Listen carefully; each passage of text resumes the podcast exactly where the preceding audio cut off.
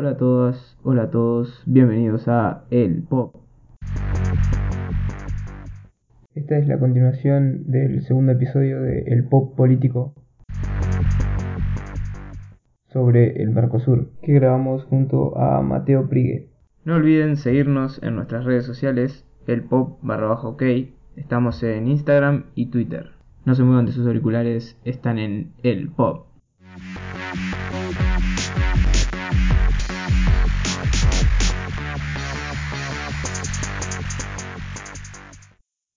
Para contextualizar un poco, ese boom de las commodities se da en gran medida, yo lo mencionaba los otros días este, en un capítulo que hice sobre algunos países de acá de América del Sur, se debe en gran medida a la irrupción de China y a otra etapa nueva dentro del cambio en el modelo económico de China.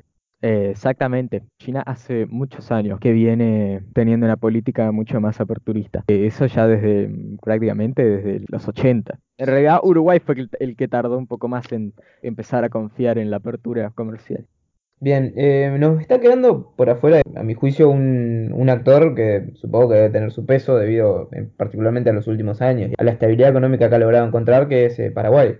Sí, bueno, conocerán todos cuando a Paraguay se lo suspendió del Mercosur. ¿Por qué pasó eso? Bueno, esta primera década del siglo XXI, digamos, fue una primavera para lo que son los gobiernos mm, de izquierda en la región y bueno, tuvieron eh, bastantes años, justamente con este boom de las commodities, de estabilidad económica. Y Venezuela, gracias a que también estaba alto el precio del petróleo, buscó integrarse al Mercosur.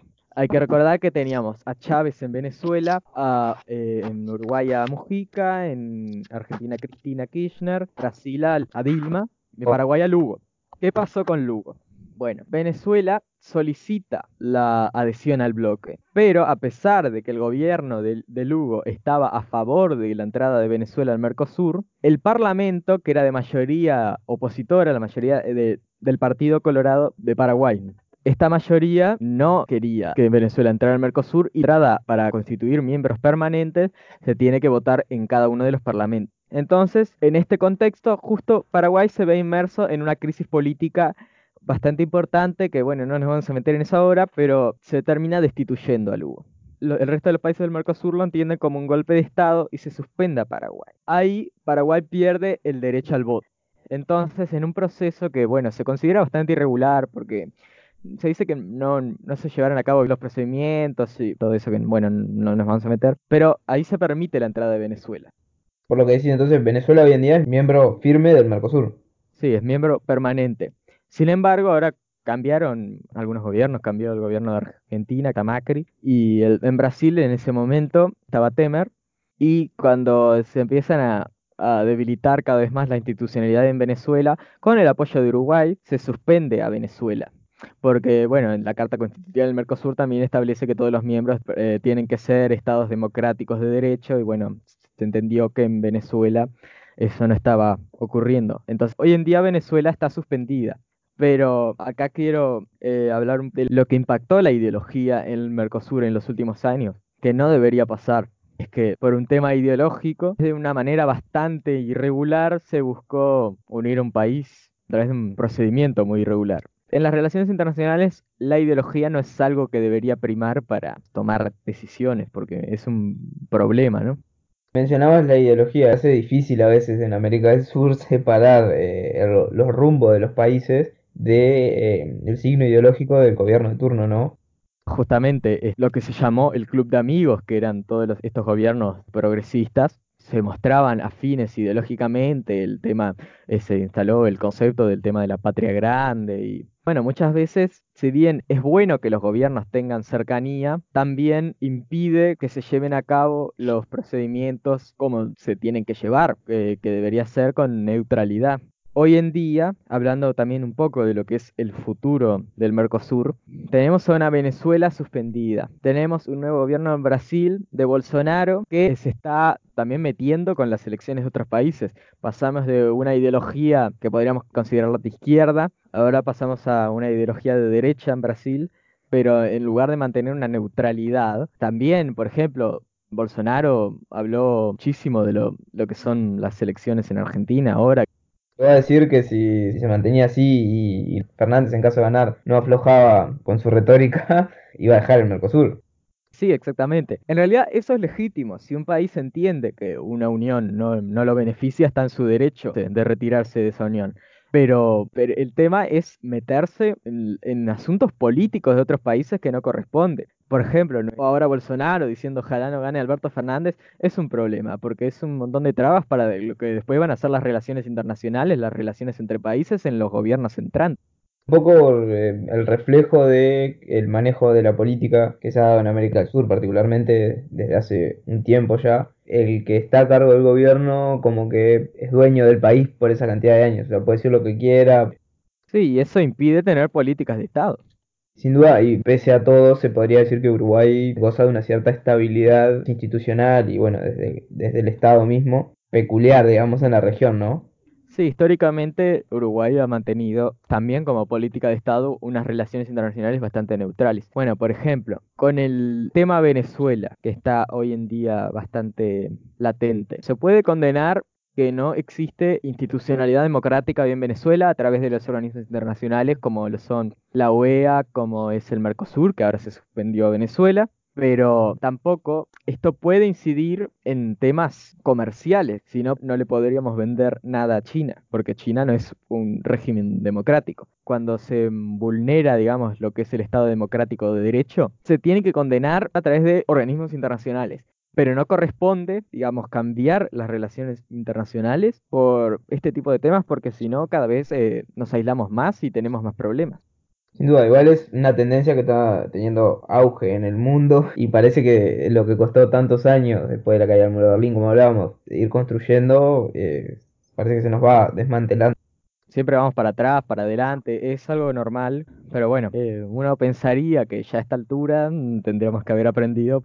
La Guerra Fría fue un caso importante, la, ide- la ideología primó no solo en las relaciones internacionales, en un montón de aspectos que fue muy, muy negativo para, para el mundo. Sin duda, el mundo integrado y las regiones integradas entre sí son beneficiosas no solo para los estados, sino para la población que vive ahí. Exactamente. Eh, eh, permite acceder a, no solo a, a productos a un menor costo, sino permite exportar más fácilmente y también permite eh, muchas facilidades. Por ejemplo, algo, algo que sí se logró con el Mercosur es el tema de, con la cédula uno puede viajar a cualquier país de los integrantes de la región y los países asociados como Chile sin pasaporte. Entonces uno no tiene que realizar la tramitación del pasaporte para viajar a cualquiera de los países de la región. Eso es algo sumamente positivo que una unión regional puede lograr. Bien, y mm, para ir cerrando, Mateo, te consulto, ¿en dónde ves las principales oportunidades y los principales desafíos a futuro para el Mercosur, para lograr que el Mercosur triunfe? Bueno, el primer desafío reciente es ver qué pasa con el nuevo gobierno argentino. Macri tenía una inclinación a favorecer el tratado que viene ahora con la Unión Europea. No sabemos qué va a suceder con Alberto Fernández y cuál va a ser la relación de Bolsonaro con Alberto Fernández y este nuevo gobierno. Porque, bueno, si bien nosotros formamos parte de la Unión, lo que deciden en Brasil y Argentina es prioritario. El rol de Uruguay en ese ámbito y quizás hasta de Paraguay, si se quiere, no podría ser de, de mediador entre los dos gigantes, ¿no sería ese el rol que nos correspondería? Debería, pero bueno, eh, ha sido bastante insignificante últimamente, digamos, el rol p- como poder mediador. Así que, bueno, esperemos que se logre. Porque Alberto Fernández, por ejemplo, ha mostrado discrepancias con lo que es el Tratado Unión Europea-Mercosur. Y realmente sería un acuerdo sumamente positivo si se llega a concretar. Se tiene que aprobar en todos los parlamentos, tanto bueno, en el Parlamento Europeo y se tiene que aprobar en el Parlamento de Uruguay, en el Parlamento de Argentina, en el Parlamento de Brasil, en el Parlamento de Paraguay. Ese es el primer desafío a corto plazo. Después, bueno, tenemos el desafío de constituirnos realmente como un mercado común. Pero eso tiene que haber voluntad política de todos los gobernantes. Bien, y en ese sentido, este, ¿dónde ves que está el, problema, digamos? ¿Por qué no? Porque a priori no habría nada negativo en ir hacia ese rumbo. ¿Dónde encontrás la traba para que eso este, salga a flote? Sobre todo en lo que sería el futuro de Argentina y Brasil, Porque yo creo que Uruguay siempre ha tenido una disposición a que esto se concrete y Paraguay también. El tema es siempre los dos grandes, que como te dije han tenido políticas económicas muy inestables y que han tenido muchos problemas de coordinación con los países regionales. Entonces, los gobiernos en Argentina, como vemos, cambian constantemente. Hace tiempo que no hay una caída de un gobierno, pero antes era muy común, sobre todo en el siglo XX.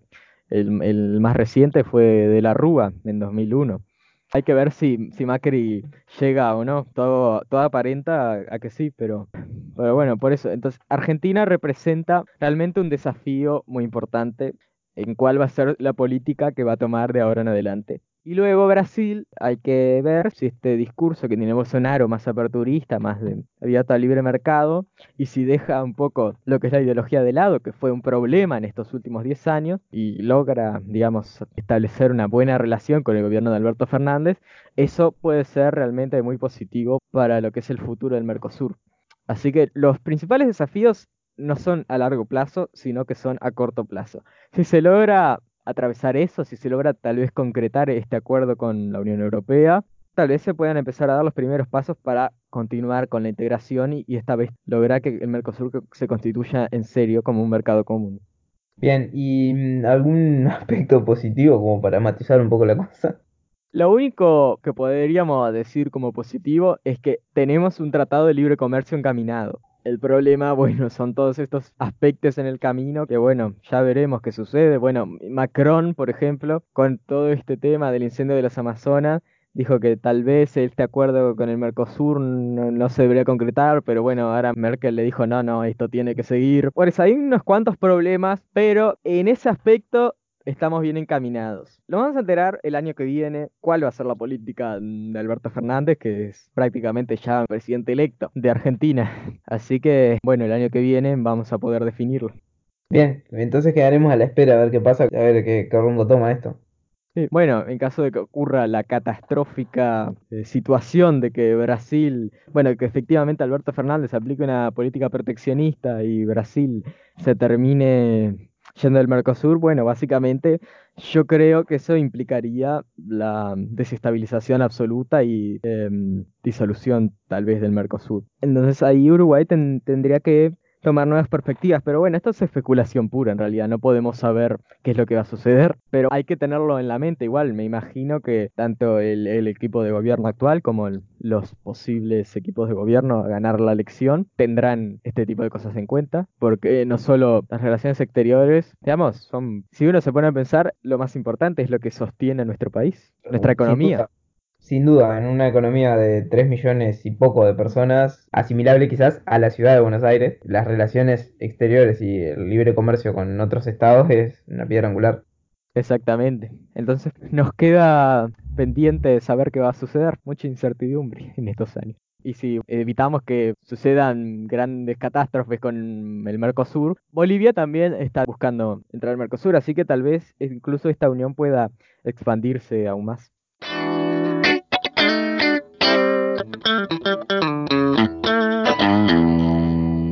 Bien, muchas gracias Mateo por tu aporte, la verdad valiosísimo. Bueno, gracias a vos por la invitación, un gusto.